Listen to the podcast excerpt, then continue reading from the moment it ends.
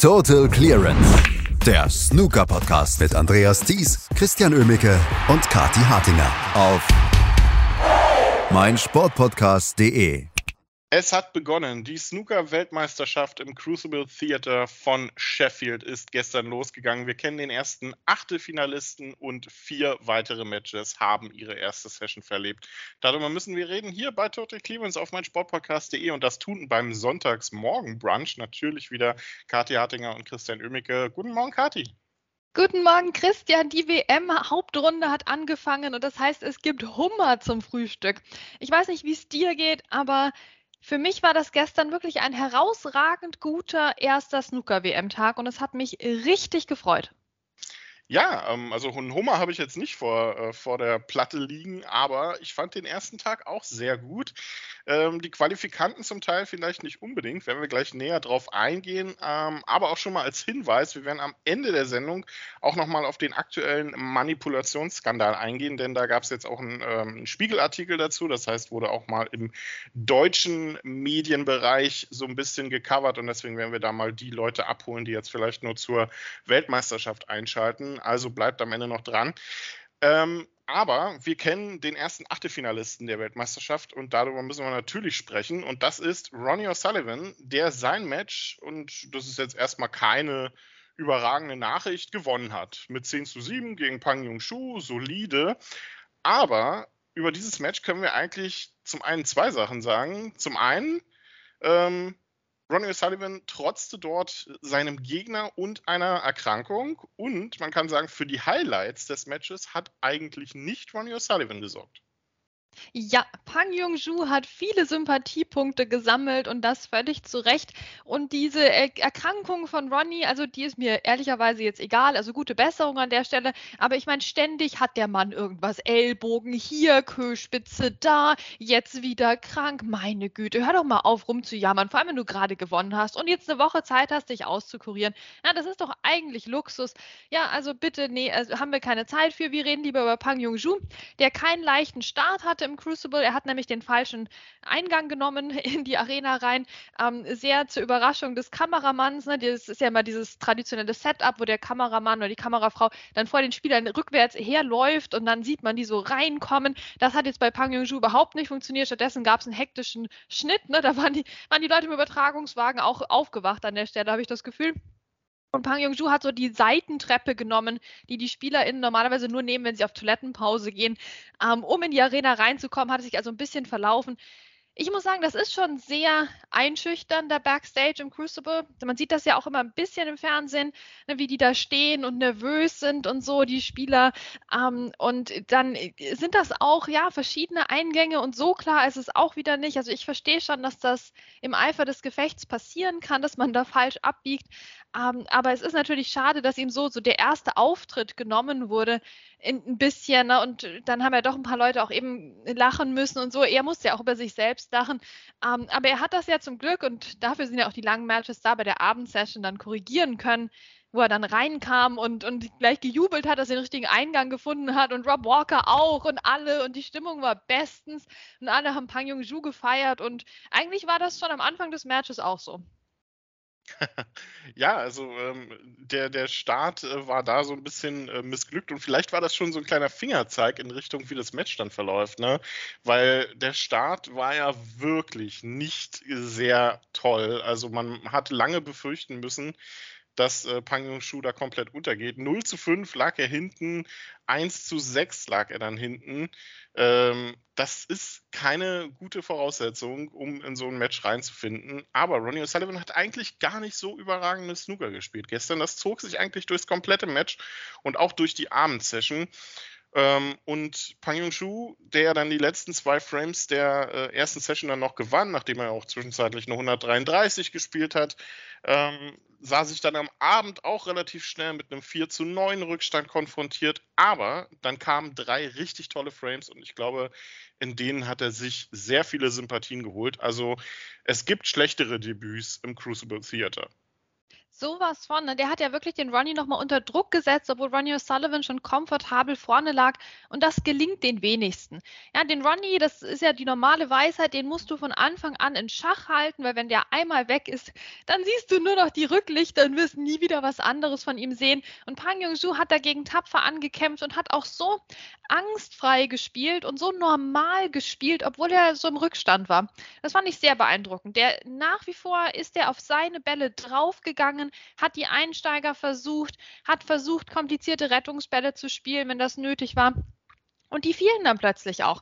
Und das war wirklich ein Glanzauftritt in den Frames 14 bis 16. Und das hatte sich ja ganz am Anfang schon abgezeichnet auch. Also wir haben wirklich so eine, so eine runde Leistung gesehen irgendwie von Pang Yong-ju, weil das alles im ersten Frame auch schon da war, wo er diese, sein erster Ball im Crucible war ein fantastischer langer Einsteiger.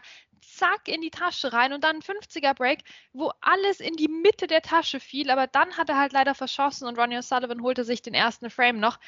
Ah, ja, also das, das war eigentlich das Match. Ne? Pang Yong-ju mit den Glanzbällen, mit den schönen Bällen, mit dem tollen Breakbuilding, aber dann klappt wieder irgendwas nicht und Ronnie O'Sullivan kann mit seiner Erfahrung da Profit draus schlagen. Lag dann eben vorne und ja, am Schluss kam Pang Yong-ju nicht mehr ran. Aber trotzdem ein super schöner Auftritt, ein super sympathischer Auftritt auch von ihm.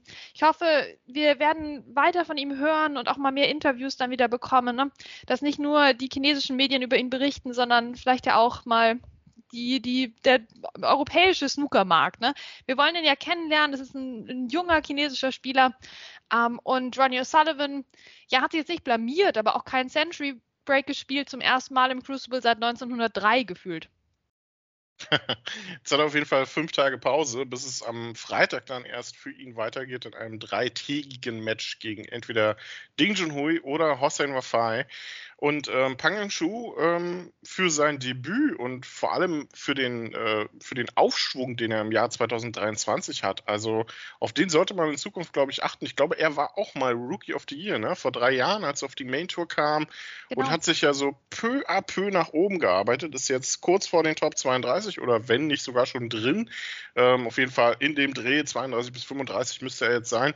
Ähm, also, das ist ein, ein Mann, den, den wir im Auge behalten sollten. Ja, und eben noch dazu einer mit einem Sinn für Humor, wie wir gesehen haben. Und da freuen wir uns auch immer drauf. Ähm, Pyeongju, ja, wir hatten den ja auch schon diverse Male wirklich auf dem Zettel und haben uns sehr für ihn gefreut, als er den Rookie of the Year-Titel geholt hatte. Aber dann hatte ich auch das Gefühl, er war auf so einem Plateau leistungstechnisch ja, da ging es nicht mehr so richtig voran. Da haben wir auch dann weniger über ihn geredet, weil, ja gut, solide Ergebnisse waren schon da. Er hat ja auch problemlos jetzt schon ohne das Crucible seine Tourkarte behalten. Darum ging es jetzt nicht, aber so, so der weitere Schritt nach vorne ist ausgeblieben. Und jetzt dieses Jahr 2023, da greift er an, erreicht einen Meilenstein nach dem nächsten. Also das freut mich, wie gesagt, freut mich total einfach. Scheint ein sehr sympathischer Typ zu sein und hoffentlich lernen wir ihn in Zukunft noch besser kennen am Tisch und außerhalb. Er war ja gestern auch nicht der einzige Debütant. Mit Jack Jones und Fuisa waren ja noch zwei weitere dabei. Und ähm, nachdem sich ja gestern so tagsüber 6 zu 3 Zwischenstand für die Gesetzten als Standard äh, durchzusetzen schien, hat Jack Jones am Abend diesen Trend durchbrochen. Gegen Ali Carter in einem wirklich sehr unterhaltsamen Duell führt Jack Jones mit 5 zu 4 nach der ersten Session. Und meine Güte, war das ein guter Auftritt vom Waliser. Oh, das war cool, Christian. Also der Jack Jones war definitiv cooler als ich, als ich ihm dazu geguckt habe. Vor allem natürlich im Frame 8, den er geholt hat auf Schwarz. Aber fangen wir von vorne an. Die beiden haben sich so einen etwas verhaltenen ersten Frame gegönnt. Ne? Erstmal akklimatisieren im Crucible. Erstmal auf den neuen Teppich auch einstellen. Jetzt für Ali Carter, für Jack Jones wäre jeder Teppich neu gewesen. Meine Güte, der ist jetzt so, so grau. Oder insgesamt finde ich, Christian, um mal wieder dich in so eine Farbendiskussion hier zu verwickeln, die du nicht leiden kannst. Insgesamt finde ich das Farbkonzept eigentlich sehr gelungen. Ich bin ja, wissen wir ja, großer Fan der bisherigen Sponsoren gewesen, die mit, mit ihrem Charme und mit ihrem Blau da das Crucible belebt haben. Ähm, und jetzt haben wir ja ein bisschen zurückgenommeneres Design, sehr neutrale Farben, viel schwarz-weiß, schwarz-creme. Ähm, und das gibt dem Ganzen, finde so ein, so Vintage-Vibe irgendwie. Und ich, ich finde es gut. Ich finde es gut. Also dafür, dass es sich jetzt ja eben alles geändert hat und sich ändern musste, ähm, haben sie es eigentlich gut erwischt. Und Jack Jones hat dann auch einen guten zweiten Frame erwischt, um wieder zum Punkt zu kommen. Da hat er nämlich gleich nur 74 gespielt. Ali Carter mit wenig Chancen hat sich dann, Jack Jones sagt, ja, den dritten Frame geholt ähm, und auch den vierten Frame mit einer, mit einer 60 dann noch. Also das waren alles extrem knappe Frames, in denen der Jack Jones echt die Nerven behalten hat. Und das fand ich sehr beeindruckend, bis dann Ali Carter eine 143 Total Clearance gespielt hat im fünften Frame. Aber noch steht das Höchstbreak von Ryan Day bei 146. Genau, das steht noch. Ähm, und danach ging es aber munter weiter. Also viele Frames, äh, die in einem Rutsch oder zumindest im zweiten Rutsch entschieden wurden mit einem hohen Break. Und Alicata blieb dran und war dann kurz davor, zum 4 zu 4 auszugleichen. Spielte eine 58 im achten Frame und dann kam eine Weltklasse-Clearance von Jack Jones äh, mit einer 65. Und damit hat er sich die Führung rausgearbeitet nach der ersten Session. Also für Ali Carter wird das kein ähm, keine leichte Aufgabe heute, da dagegen zu halten. Ist ja eigentlich einer der Spieler des Jahres bisher. Das stimmt, aber ist auch die Überraschung, auf die ich getippt hatte. Deswegen drücke ich dem Jack Jones nochmal extra die Daumen, na, um, um nochmal Werbung für unsere Vorschau mit Rolf Kalb auch zu machen, die jetzt ja auch online ist, ähm, zum Nachhören. Ja, und Jack Jones, ja, der bleibt extrem cool, aber ist es wirklich eine Überraschung. Der Mann hat Barry Hawkins ausgeschaltet. Ja, und der weiß, wie man ein Match gewinnt, dann eben auch mit, mit den bösen Clearances, wie diese 65, also wo er die ausgepackt hat. Es war klar, der muss diesen kompletten und gar nicht so einfachen Tisch abräumen und darf sich keinen Fehler erlauben. Und das hat er gemacht. Das hat er einfach gemacht im Crucible bei seinem Debüt. Und noch dazu dann ja auch in, eine, in einem Moment, wo schon die gesamte Aufmerksamkeit eigentlich ähm, auf ihm lag. Ne? Da war ja der Ronnie schon weg und die Trennwand war hochgezogen und plötzlich war das eigentlich das One-Table-Setup im Crucible. Und da bist du natürlich auch erstmal geschockt als Qualifikant, wenn dann plötzlich diese ganze Arena dich anstarrt und damit ist er so gut umgegangen. Also Jack Jones jetzt schon mit einem enorm gelungenen Debüt. Das Match wird heute Abend beendet. Ähm, 20 Uhr in der Abendsession gibt es dann also die zweite maximal noch zehn, die zweiten maximal noch zehn Frames zwischen Ali Carter und Jack Jones. Und auch drei andere Matches werden heute beendet. In denen steht es überall sagen wir mal so halbwegs komfortabel 6 zu 3 für die gesetzten Spieler. Aber alle drei Matches hatten sehr unterschiedliche Verläufe. Fangen wir mal mit äh, Neil Robertson gegen Wuisa an, der dritte Debütant gestern. Und der dritte Debütant, der durchaus gute Ansätze gezeigt hat und heute vielleicht so ein bisschen oder in der Nacht vielleicht so ein bisschen seinen ähm, verpassten Chancen hinterher trauern dürfte. Also Neil Robertson zwar solide, aber sicherlich nicht unschlagbar. Ja, genau, genau. Und das ist schade für den Weezer, aber er hat uns trotzdem richtig viel Spaß gemacht, als er dann mal aufgetaut ist. Ja, denn Neil Robertson hat am Anfang das gemacht, was er halt macht. Na, äh, da, da, kannst du die Uhr nachstellen, auch wenn er eigentlich nicht so in Form ist. Ja, der holt sich mal den ersten Frame, wo der Buisa natürlich noch ein bisschen ähm, hier ja, neu war in der Arena und sich erstmal reinfinden musste. Wir kennen das, Neil Robertson kennt das, Neil Robertson nutzt das aus. Ne? Wir sitzen am Fernseher und denken sich, ja, Mensch, komm, jetzt, du, du schaffst das schon, du findest schon deinen Weg hier im Crucible, wörtlich und metaphorisch gesehen. Und Neil Robertson, der denkt sich, den mache ich fertig. Tisch, okay, neben dem Tisch Neil Robertson, höflichster Mensch, den man so treffen kann. Am Tisch macht er ihn fertig. Ja, erster Frame, bisschen ein Gestöpsel, Neil Robertson holt ihn sich. Zweiter Frame 138 Total Clearance Neil Robertson, ja. Dann im nächsten Frame noch eine 96, nachdem es bei Weezy nur für, eine, für einen Einsteiger gereicht hatte da wusstest du schon, dass das wird ein normales Neil Robertson-Match eigentlich, aber im vierten Frame die 82 von Weezer. Also da hat er sich schon reingefuchst. Fünfter Frame dann wieder Neil Robertson. Es ging so munter hin und her. Und dann kamen die zwei Century Breaks von Weezer. Und das war für mich das Déjà-vu zu Fürth ja, wo ich ja immer von rede, dass ich Fan geworden bin von ihm, ja, wo er einfach alles kurz und klein gespielt hat, den Rory McLeod, den Luca Brissell und so. Und das hat er jetzt da wieder gemacht. Zweimal 107 hintereinander. Also das ist schon ein sehr, sehr guter Auftritt dann gewesen und hat dann leider irgendwie es versemmelt, das noch weiter auf, auszubauen. Ja, so, so ein bisschen. Man hatte das Gefühl, da, da fehlt äh, die letzte Konsequenz. Und vielleicht ist der achte Frame dann auch so eine Art Wendepunkt äh, im Match, denn damit hatte Neil Robertson dann äh, so ein bisschen die, den Flow genommen, nachdem der zwei gute Chancen nicht nutzen konnte und Robertson dann mit einer 64 sich den Frame holte und dann ja auch mit einer 80 den letzten Frame gewann ähm, der Session. Da, auch da war Wuisa der Erste, der eine richtig gute Möglichkeit bekam kam und die wieder nicht nutzen konnte. Also vielleicht trauert der Chinese dann heute so ein bisschen seinen Chancen hinterher. Aber so insgesamt können wir sagen, von den fünf Debütanten, die äh, haben ja gestern drei ins Geschehen eingegriffen. CJ Hui und Fan Jingyi werden wir dann noch erleben im Laufe äh, der nächsten Woche. Ähm, und das waren insgesamt durchaus gute Auftritte von den Debütanten. Also untergegangen ist keiner. Das stimmt und das spricht natürlich auch wieder für die Qualität der Tour insgesamt und natürlich auch für die Qualität der WM-Qualifikation, wo wir wieder sehen, okay, da haben sich richtig gute Leute durchgesetzt, die jetzt hier im Crucible auch durchaus mithalten können. Ähm, und ja, die meisten davon haben jetzt auch noch eine Chance. Ausgeschieden ist ja bisher nur einer gegen Ronnie O'Sullivan und das kann durchaus passieren. Also Pang Yong-ju, von dem mussten wir uns schon verabschieden. Wir schauen mal, was bei den anderen noch so geht. Aber es war wirklich total unterhaltsam gestern. Jetzt haben wir noch ein paar andere Matches, über die wir reden können. Aber ich habe das Gefühl, auf jedem Tisch gab es eigentlich gute Breaks zu sehen und es war wirklich so ein, so ein munterer Schlagabtausch. Ähm, ich denke, viele Matches haben halt auch davon profitiert, dass es noch die erste Session war. Vielleicht wird das jetzt ein bisschen gesetzter in der zweiten Session, ein bisschen umkämpfter, ein bisschen weniger flüssig, wenn es dann um die richtigen Ergebnisse geht, ne, wenn es dann, wenn es dann über die Ziellinie langsam geht. Aber wir werden sehen, gestern auf jeden Fall ein extrem gelungener Auftakt. Genau, es gab noch keinen so richtigen Stinker, wie Andreas gerne sagen würde. Ähm, auch bei den anderen Matches nicht. Äh, Stuart Bingham führt mit 6 zu 3 gegen David Gilbert und das ist das Match, dem ich vielleicht so ein Stück weit am meisten hinterher traue ähm, vom Ergebnis her. Nicht, weil ich was gegen Stuart Bingham habe, sondern ähm, weil mir durchaus gefallen hat, was David Gilbert da bis zum Mid-Session-Interview gespielt hat. Und er führte 3 zu 1, der gute David Gilbert. Und das, obwohl Bingham ja mit einem Century das Match eröffnet hatte. Aber nach der Pause, weiß ich nicht, ähm, David Gilbert, der hat, weiß ich nicht, der muss auch die falsche Treppe genommen haben. Und zwar nicht den Ausgang in die Arena, sondern irgendwie den Hinterausgang ähm, raus aus dem Crucible Theater. Ja, der ist dann irgendwie bei den Mülltonnen gelandet, habe ich das Gefühl. Also, das war schade. Also, den David Gilbert konnte man echt vergessen nach dem Mid-Session-Interval. Ähm, und ich mag das Match, weil es so seinen Gesetzmäßigkeiten folgt.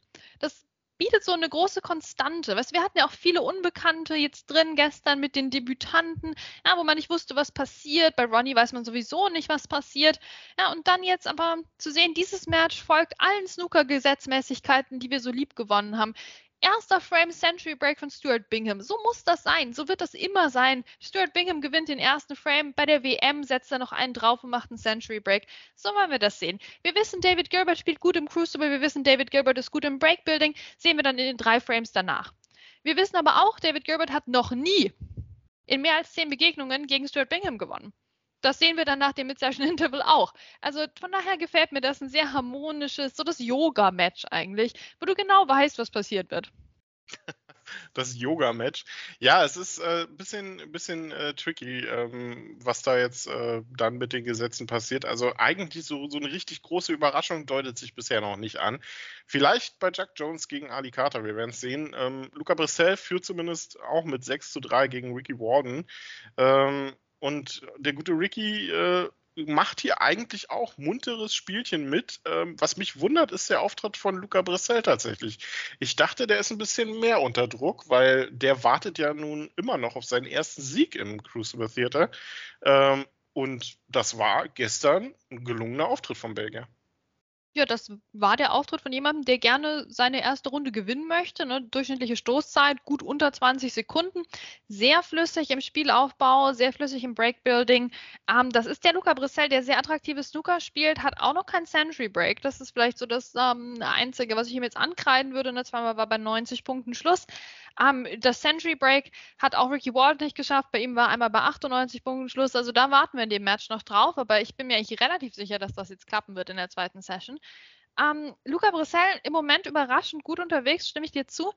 Aber ich habe da noch dieses Match gegen Marco Fu in Erinnerung, wo der Luca wirklich vor ein paar Jahren kurz vor der Zielgeraden noch gestrauchelt ist. Ähm, und deswegen möchte ich da jetzt noch nicht zu viel reininterpretieren. Ja? Ricky Walden auch noch nicht wirklich warm gelaufen, aber vielleicht klappt das noch. Also ich sehe den Luca Brissell in guter Form, natürlich wie wir alle, aber noch nicht über der Ziellinie, bei weitem noch nicht. Nee, über die Ziellinie ist er noch nicht. Das, äh, das ist richtig. Ähm, wir werden mal sehen, was da heute dann weiterläuft zwischen den beiden. Die werden ihr Match in der Abendsession heute beenden, während parallel Ali Carter gegen Jack Jones die zweite Session absolvieren. Und Stuart Bingham gegen äh, David Gilbert gibt es dann in der Morgen-Session die zweite Session zwischen den beiden, während Ding Junhui und Hossein Wafai in ihre ersten neun Frames gehen. Am Nachmittag dann Mark Williams gegen Jimmy Robertson und die zweite Session zwischen Neil Robertson und Wuisa. Hey, Malte Asmus von meinsportpodcast.de hier. Ab März geht's weiter mit unseren 100 Fußballlegenden. Staffel 4 bereits. Freut euch auf Zlatan Ibrahimovic, Michel Platini, Cesar Luis Minotti, Paolo Maldini, um nur mal vier zu nennen. Und bis wir mit der vierten Staffel kommen, hört doch einfach noch mal rein in die bisherigen drei Staffeln. Ronaldinho, Sepp Meyer, Gary Lineker, Lothar Matthäus und viele weitere warten da auf euch.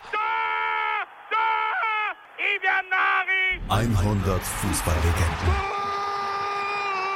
Jetzt überall, wo es Podcasts gibt. Aber wir wollten ja auch noch am Ende, wie versprochen, über den aktuellen Manipulationsskandal im Snooker sprechen, denn es gab einen Spiegelartikel, ähm, das heißt auch im, in der deutschen Presse wurde das jetzt ein bisschen ähm, gecovert, äh, der Manipulationsskandal. Und während der Weltmeisterschaft, nämlich ab dem 24.04., gibt es auch das Verfahren dazu. Ähm, und Kathi und ich wollen jetzt mal etwas detaillierter nochmal darauf eingehen. Wir hatten es in der Vorschau äh, zur Weltmeisterschaft mit Rolf Kalb zwar schon kurz the thematisiert, aber so richtig im Detail, was da jetzt alles los ist, noch nicht. Und vielleicht hören ja jetzt ein paar Leute zu, die vielleicht auch nur zur Snooker-Weltmeisterschaft einschalten ähm, und wissen nicht alles, äh, was da im Hintergrund gerade läuft. Deswegen, Kathi, was ist da gerade los? Es sind zehn chinesische Spieler gesperrt und dazu noch Mark King. Ja, genau. Und das äh, sorgt für einige Konfusion und dafür sind wir hier. Eben nicht, weil wir denken, oh, Snooker besteht im Moment nur noch aus dem Betrugsskandal, weil das stimmt nicht. Wir haben ja auch gerade ausführlich über tolle Matches im Crucible gesprochen, sondern wir wollen einfach denjenigen helfen, die sagen, wow, ich gucke nur zur WM und es gibt ja keine richtigen oder falschen Snooker-Fans. Ne? Herzlich willkommen. Ähm, wir wollen euch ein bisschen auf Stand bringen, was ist dieser Skandal, worüber reden wir da gerade, wer ist involviert ähm, und, und wie ist einfach die Sachlage. Ne? Also das erste Komplizierte ist, dass wir aktuell das schöne Glück haben, dass es im Snooker zwei Betrugsskandale gleichzeitig gibt. Also zwei Spielmanipulationsskandale gleichzeitig. Ähm, der erste begann schon so ab Oktober, ne, als die ersten Spieler suspendiert wurden. Und dann der zweite kam dann im Frühjahr. Ich würde jetzt mal kurz skizzieren, worum es jeweils geht. Und dann, Christian, kannst du übernehmen, ähm, wem was jetzt genau vorgeworfen wurde und wer da ähm, beteiligt ist überhaupt. Mhm. Also, Skandal 1, wie gesagt, ab Oktober wurden die ersten Leute suspendiert. Da geht es um ähm, zehn chinesische Spieler, die gerade gesperrt sind. Deswegen ähm, Einigen wird Spielmanipulation vorgeworfen, also Spieler absichtlich verloren zu haben, Spieler absichtlich zu gewinnen, geht ja nicht. Ähm, und anderen wird dann in diversen Abstufungen weniger vorgeworfen. Ja? Also alle sind irgendwie involviert, so die Anschuldigung.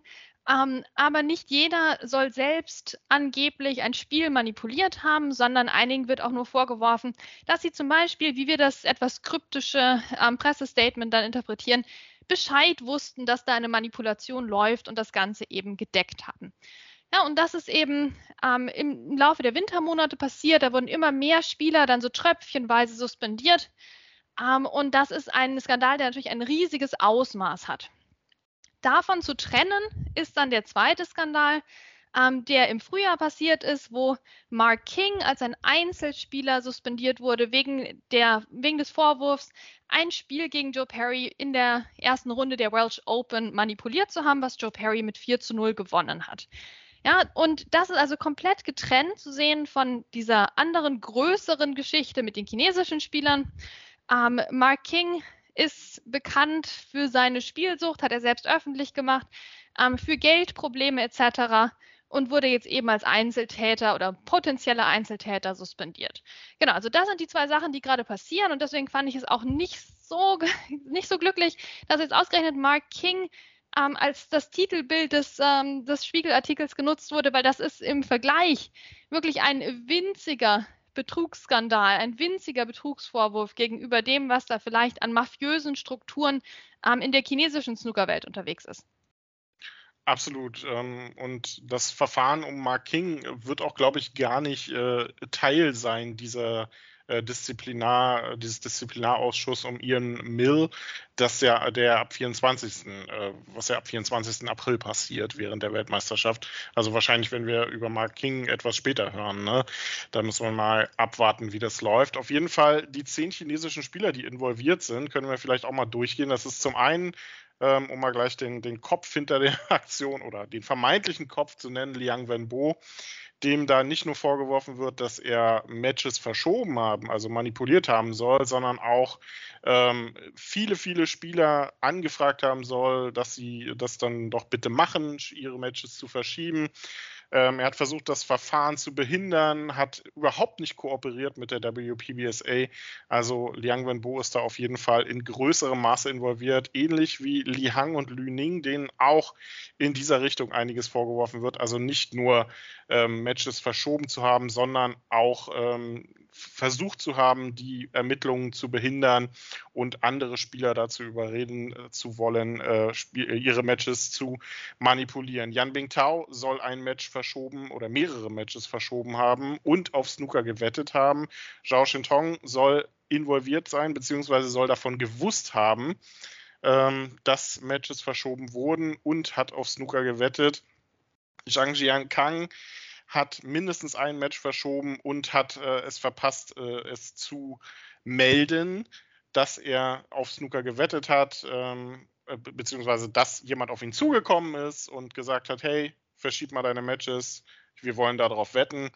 Ähnliches gilt für Shen Zifan, ähm, der auch ein Match verschoben haben soll. Shang Bingyu und Zhao Jianbo ebenfalls ein Match verschoben und bei Lang Ning ähm, ebenfalls äh, involviert oder zumindest soll er davon gewusst haben oder er war daran beteiligt oder Teil eines Matches, das verschoben wurde auf der World Snooker Tour. Das sind die Spieler und das sind die Vorwürfe, die dort gerade im Raum stehen.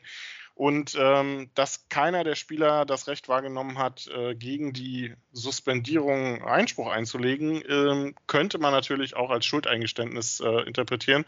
Allerdings kann ich mich auch an sehr wenige Spieler erinnern, die das überhaupt mal gemacht haben. Ja, genau, das ist irgendwie nicht so üblich. Die Chancen scheinen wohl nicht besonders gut zu sein. Also auch wenn man jetzt unschuldig ist, ähm, da diese Suspendierung aufzuheben. Also das muss jetzt alles erstmal verhandelt werden ähm, in dieser Verhandlung ab dem 24. Und ja, das ist natürlich unsere große Sorge, dass das jetzt gleichzeitig abläuft mit der WM. Ähm, es wird virtuell passieren. Offenbar, das ist unser letzter Stand, ähm, da die meisten der chinesischen Spieler eben jetzt sich in China befinden, also ausgereist sind. Ähm, auch das hat schon Kritik abbekommen und ich finde zu Recht, ähm, dass man die nicht ähm, vor Ort verhört, sondern das virtuell möglich macht. Aber das ist nochmal eine andere Geschichte. Insgesamt natürlich ein, ein Riesenskandal, da, da gibt es keine zwei Worte für. Es ist im Moment noch niemand verurteilt worden, also das sind alles im Moment Anschuldigungen. Ähm, aber es macht es natürlich für Snooker-Fans sehr, sehr schwer, im Moment diesen Sport mit den gleichen Augen oder mit der gleichen rosaroten Brille zu sehen wie vorher. Ähm, das ist auch sehr vielschichtig und da wird es nachher noch viel zu diskutieren geben. Ne? Wer ähm, ist da noch Rechenschaft schuldig? Also es gibt diverse Kritik auch am Ablauf des Verfahrens, aber auch viel Lob zur Transparenz der WPBSA. Ähm, also ja, es, es liegt immer Licht und Schatten nah beieinander, so auch in diesem Fall. Also insgesamt wird damit sehr transparent umgegangen. Es gab Pressestatements. Jason Ferguson hat mehrere Interviews gegeben als ähm, Vorsitzender der, der WPBSA. Ähm, gleichzeitig auch wieder Kritik daran, dass wir zum Beispiel zu Beginn der Hauptrunde in Berlin noch nicht wussten, offiziell zumindest, wie das aussieht mit dem Finale des Jahres zuvor. Denn das ist für deutsche Snooker-Fans wirklich ein, eine besondere Belastung, denn dieses Finale im Jahr 2022 in Berlin ähm, wurde bestritten von Yan Bingchao und Zhao Jingtong. Und Zhao Jingtong hatte mit 9 zu 0 gewonnen gegen Yan Bingchao. Also da waren wir alle überrascht damals. Und jetzt muss man das natürlich erstmal in einem anderen Licht sehen, auch wenn eben nicht offiziell bestätigt ist, ob das Teil dieser Untersuchung ist. Es gab entsprechende und auch durchaus glaubwürdige Gerüchte vor dem Turnier, dass das Finale auch Teil der Untersuchung ist. Und das ist natürlich dann schon eine neue Dimension, wenn hier eventuell untersucht wird, ob ein Finale verschoben wurde absichtlich. Also das wäre schon eine Dreistigkeit auch aus einem, auf einem ganz neuen Level und eben ja ein Schlag ins Gesicht der, der Snooker-Fans, insbesondere auch der deutschen Snooker-Fans, muss man ganz klar sagen. Ja, also solche Sachen werden, werden diskutiert. Ja, also es sind keine guten Zeiten und wir, wir, wir, sind uns einig, es wird auch langfristig Folgen haben oder zumindest Diskussionen nach sich ziehen. Ähm, denn auch, man darf sich nichts vormachen, wie viel ähm, wird im Sport generell gewettet und wie präsent sind Wettanbieter und das ja auch vor allem im Snooker. Also ob da nicht generell an Strukturen mal was angepasst werden müsste, ist eine andere Frage, auch wenn wir das in Deutschland vielleicht nicht ganz so ähm, auch, auch äh, mitkriegen, wie es in England dann tatsächlich ist. Das ist eine ganz andere Wettmentalität. Also du kennst das ja, du warst bei der Weltmeisterschaft äh, vor Ort, du warst schon mal in, in London und in, in Sheffield und weißt, wie das da vor Ort ist. Das ist anders als in Berlin zum Beispiel.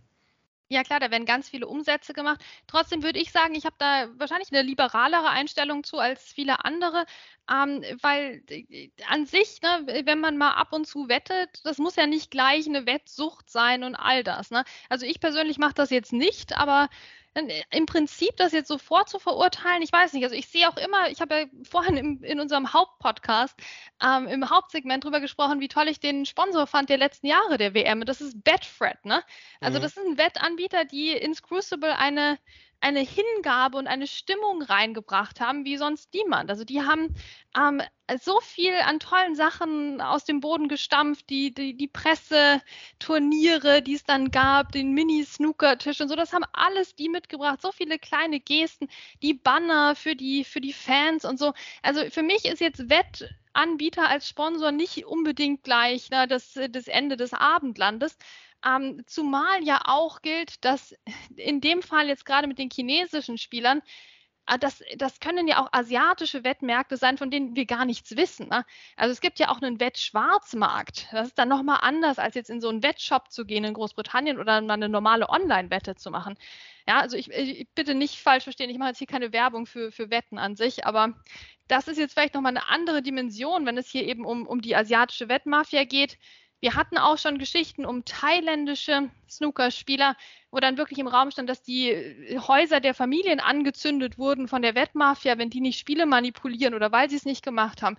Also das sind Ausmaße an Kriminalität und organisierter Kriminalität, die man doch nochmal trennen muss jetzt von der vielleicht durchaus in Teilen fragwürdigen Wettkultur in, in Großbritannien bei den normalen Wettanbietern.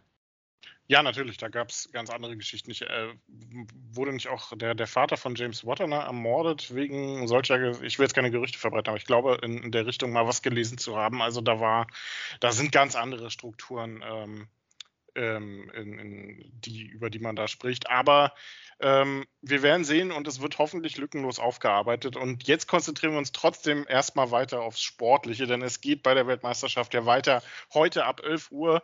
Ähm, also genau ab jetzt, damit der Teaser auf, auf, äh, auf, die Zeit, an der wir hier aufnehmen.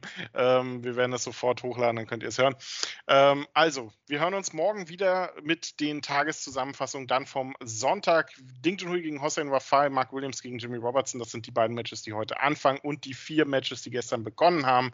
Mit unter anderem Stuart Bingham und Neil Robertson. Die werden heute beendet. Wir hören uns morgen wieder hier bei Total Clearance auf mein Sportpodcast podcast.de. Total Clearance, der Snooker-Podcast mit Andreas Thies und Christian Ömicke auf meinsportpodcast.de. Wie baut man eine harmonische Beziehung zu seinem Hund auf? Puh, gar nicht so leicht. Und deshalb frage ich nach, wie es anderen Hundeeltern gelingt, beziehungsweise wie die daran arbeiten. Bei Iswas Dog reden wir dann drüber. Alle 14 Tage neu mit mir, Malte Asmus und unserer Expertin für eine harmonische Mensch-Hund-Beziehung, Melanie Lippisch.